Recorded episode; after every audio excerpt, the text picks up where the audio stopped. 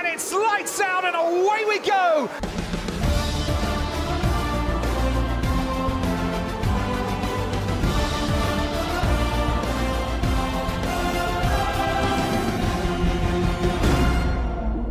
Sejam bem-vindos mais uma vez ao Lights Out Podcast, desta vez para comentar o Grande Prémio da Abu Dhabi, o último deste ano, o último Grande Prémio que houve, a última corrida, despedida de Seb, Sebastian Vettel, despedida também de Ricciardo, despedida de Latifi e também despedida de Schumacher. Mas não é a nossa despedida, nós ainda continuamos aqui com vocês até o início da próxima época. Vamos continuar a,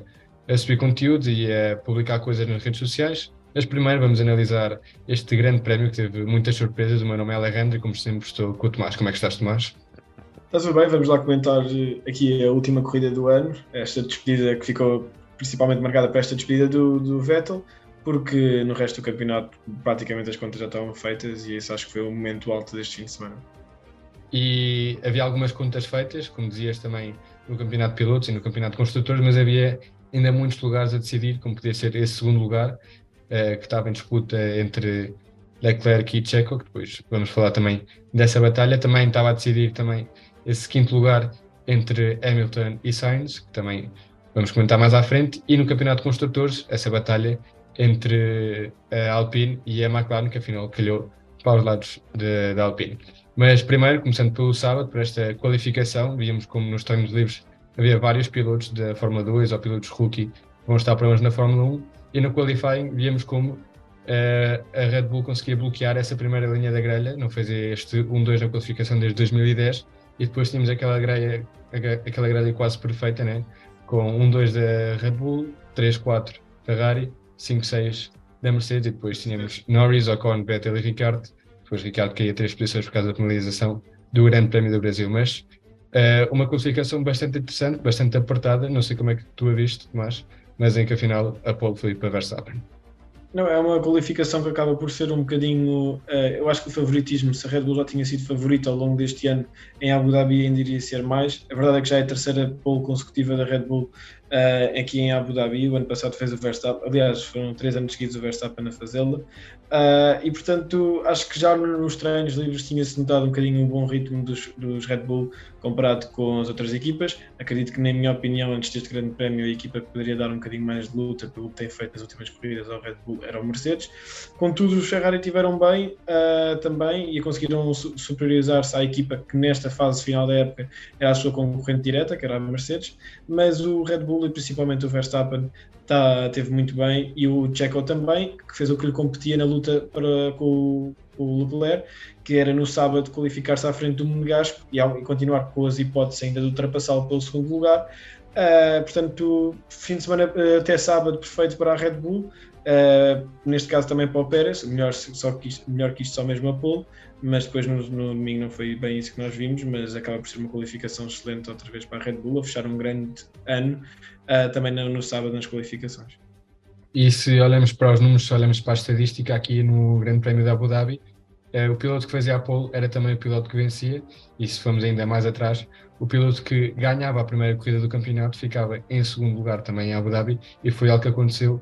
este fim de semana também, com o Max Verstappen fazer a pole e vencer, e Leclerc tinha vencido a primeira corrida do campeonato a ficar em segundo lugar, depois isso também deu o segundo lugar no campeonato de construtores. Logo na saída, tivemos o Verstappen a ser muito bem, uma grande batalha logo no início entre Checo e Leclerc, que depois prolongou-se ao longo de toda a corrida, e também Vettel e Alonso a subir várias posições, e depois também vimos como estes pilotos eh, tinham bastantes possibilidades, depois também Alonso desistiu de fazer eh, grandes pontos e Vettel acabou mesmo até nos pontos. E depois também um fator-chave, não sei Tomás, concordas comigo, foi a estratégia. Vemos que houve pilotos que uh, tentaram fazer uma estratégia de duas paragens, ou fizeram uma, uma estratégia de duas paragens, e houve outros que decidiram só fazer uma estratégia, e havia aqui um bocado essa dúvida uh, se uma estratégia é melhor que a outra. Vimos, por exemplo, os da frente só fizeram uma paragem, assim como o Vettel, mas no caso do Vettel não correu tão bem. Sim, eu acho que, acima de tudo, na, na saída foi uma saída bastante disputada. Uh, até tivemos ali um bocadinho um déjà vu do ano passado com aquele toque entre o Sainz e o Hamilton, que ele sai da pista no mesmo sítio em que saiu o ano passado. Uh, mas depois acaba por ser uma, uma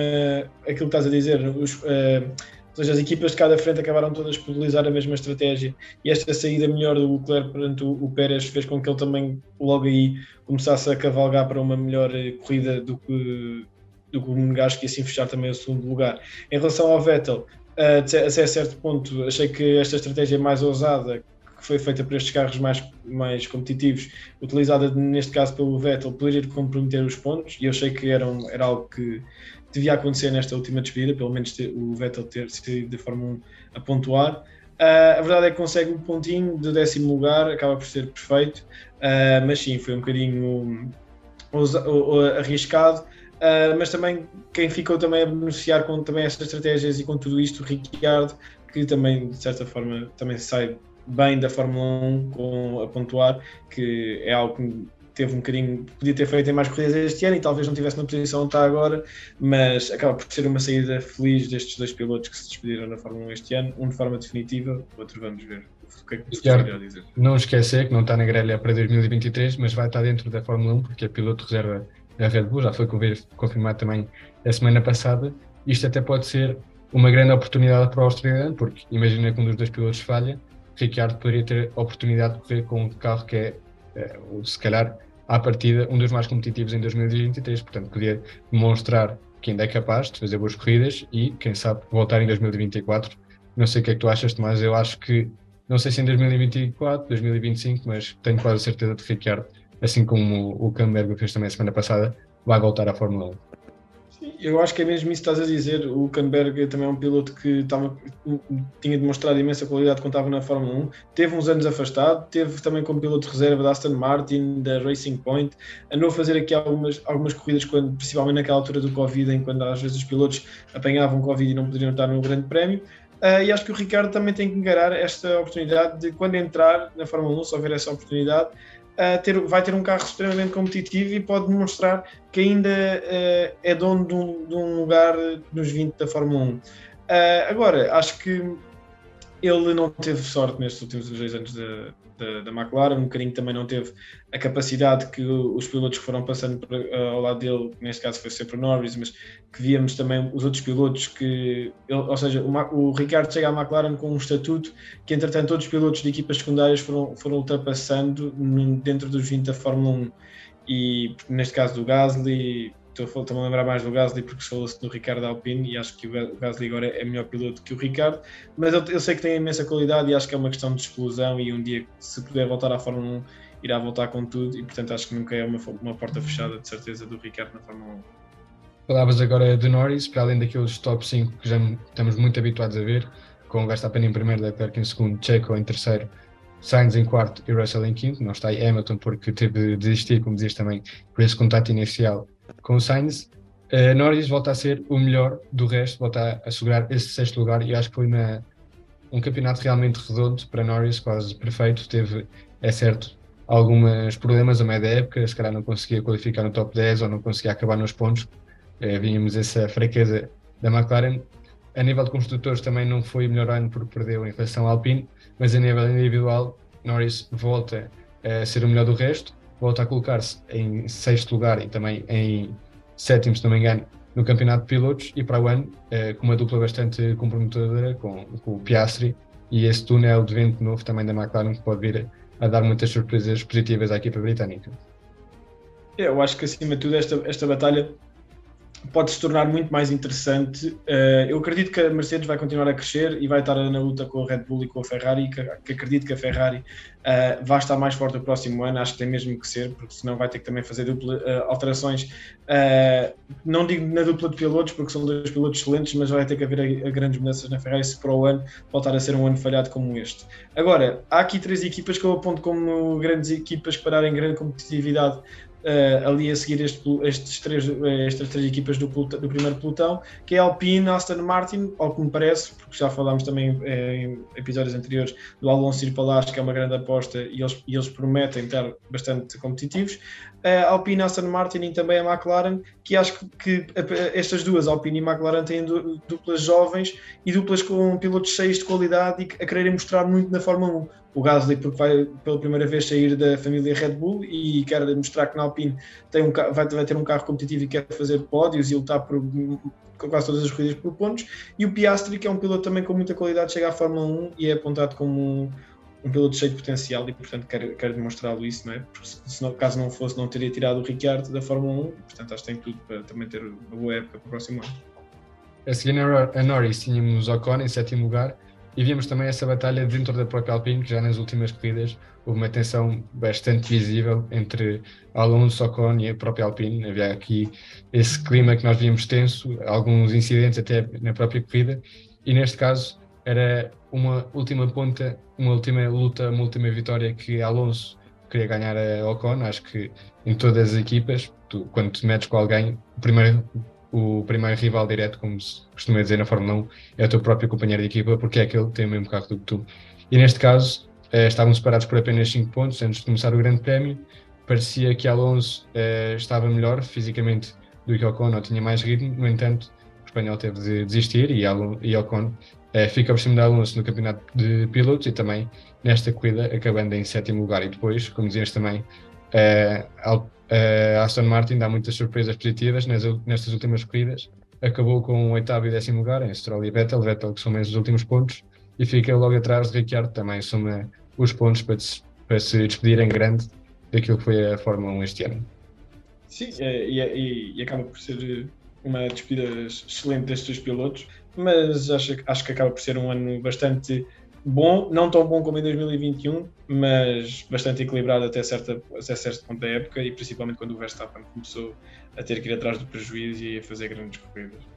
Falavas antes em também previsões para o ano e este ano temos novos pilotos, tivemos muito movimento neste que foram nos lugares da Fórmula 1. Temos Piastri na McLaren, Alonso na Aston Martin, Hulkenberg que volta à Fórmula 1 faz parceria com Magnussen na Haas, temos também Gasly na Alpine, essa dupla de franceses numa equipa francesa, De Vries na AlphaTauri, que é um piloto que se espera muito, é um piloto que já vimos muitas vezes na Fórmula 1, na Fórmula E, e que sabemos que tem um grande talento, somou também dois pontos este ano no Campeonato de Pilotos, mesmo que só tivesse feito uma corrida, ainda por cima com um Williams, vai estar na AlphaTauri e também Logan Sargent, o piloto estadunidense dos Estados Unidos da Fórmula 2, que vai fazer a sua estreia pelo Williams. Tomás, eu tenho muita vontade de ver Piastri, porque é um piloto que, desde que foi subindo de categoria a categoria, foi campeão em todas as categorias em que correu. Tenho muita vontade de ver a De Vries, que já nos mostrou muito e que eh, sabemos que é um grande piloto. Vamos ver se se adapta agora à AlphaTauri, que é uma equipa que este ano, se calhar, não teve tão bem, ficou apenas por cima da, da Williams, se não me engano. E tenho, tenho muita vontade de ver Alonso na Aston Martin. Não sei qual destes seis pilotos é aquilo que tu tens mais vontade de ver? Quais é são as tuas expectativas para o ano?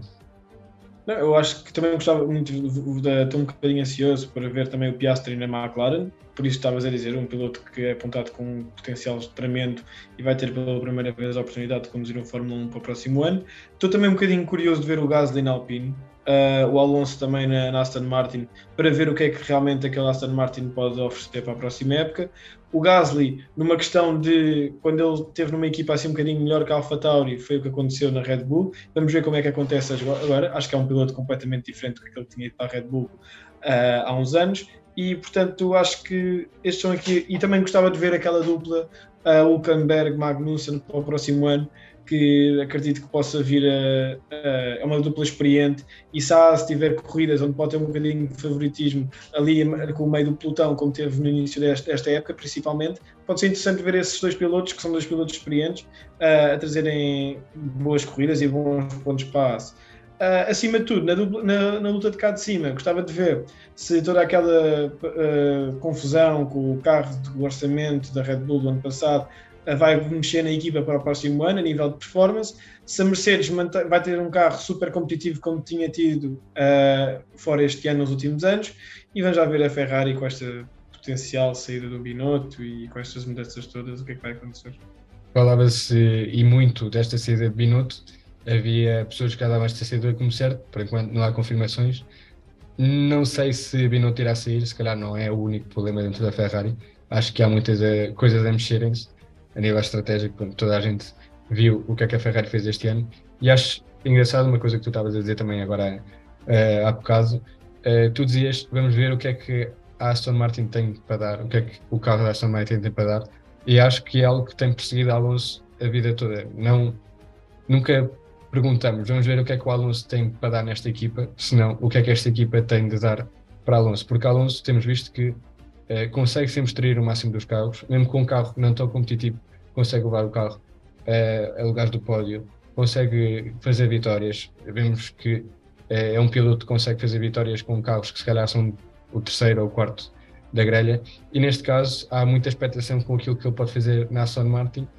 Creio eu, na minha opinião, não pela figura de Alonso, mas também pelo que é que a Aston Martin pode dar ao piloto espanhol. Eu até acho mesmo que o Alonso não só não fica à frente do, do, Ocon, de certeza por problemas com o carro, uh, que teve vários ao longo da, da, da temporada. E, e, e digo-te que é que estás a dizer, eles traem o, o melhor o carro tem para ter, e ele podia estar facilmente aqui a lutar também pelo sétimo lugar este ano com o Norris mas se não tivesse este azar que teve constantemente ao longo da época de desistências, problemas do carro que fizeram com que ele fosse à boxe, toquezinhos que faziam perder uh, penalizações, teve estas coisas todas e acho que foi um bocadinho um ano assim, um bocadinho mais, uh, com menos sorte, vá, digamos assim, para o, para o Alonso. E é incrível ver, e é algo também o Hamilton apontava, o Hamilton dizia, eu acho que só continuo na Fórmula 1 porque vejo o Alonso, vejo que ele com a idade que tem, continua tão jovem e com tanta vontade e isso também lhe dá a Hamilton esta vontade de continuar. E a verdade, vemos Alonso, parece que acabou de entrar na Fórmula 1 sempre com fome, sempre com garra, sempre com vontade de ganhar. E eu aqui até ia colocar uma questão, sei que é impossível, eu, eu sou espanhol, nota-se se calhar que, que eu gosto muito do Alonso, mas o que é que o Alonso seria capaz de fazer numa equipa grande como a Ferrari, agora neste caso já teve na Ferrari, mas o que é que seria capaz de fazer, por exemplo, se estivesse em 2023 com Red Bull, um Ferrari ou um Mercedes? Eu acho que ele era capaz de fazer, por exemplo, com o Red Bull, mais do que o Pérez. Não diria que ele iria se assumir como o principal piloto da equipa, até porque sabe o seu lugar, sabe as capacidades que tem, apesar dos 40 anos serem muito boas, mas eu acredito que ele não iria aceitar certo tipo de coisas que não é por mal, que, que o Pérez aceita, uh, preferências da equipa, até porque tem um estatuto diferente, já foi campeão mundial, já, já teve nas melhores equipas da Fórmula 1, Ferrari, teve na McLaren quando teve em, em, bons tempos, na Renault quando foi campeão, campeão. Portanto, acho que ainda era um piloto que não digo que lutar pelo campeonato, mas lutar por muitas vitórias sempre. E com isto, acho que fica fechado este último episódio, não do ano, mas daquilo que é as análises dos grandes prémios, porque, como dizemos, vamos ter episódios até a volta, o regresso da Fórmula 1 em março, se não me engano, e os testes também que haverá no final de fevereiro. Mas até hoje, acho que fica feita a análise do Grande Prémio da Abu Dhabi, fica também feita a análise do que pode vir a ser uh, estas novas incorporações dos pilotos às equipas e, como sempre, como vos digo sempre, vamos falando pelas redes sociais, vamos comentando tudo aquilo que vocês quiserem, vamos trazendo novidades e conteúdo para fazer esta espera até o início do Campeonato 2023 mais agradável. Portanto, até lá, até o próximo episódio, um grande abraço. Um abraço.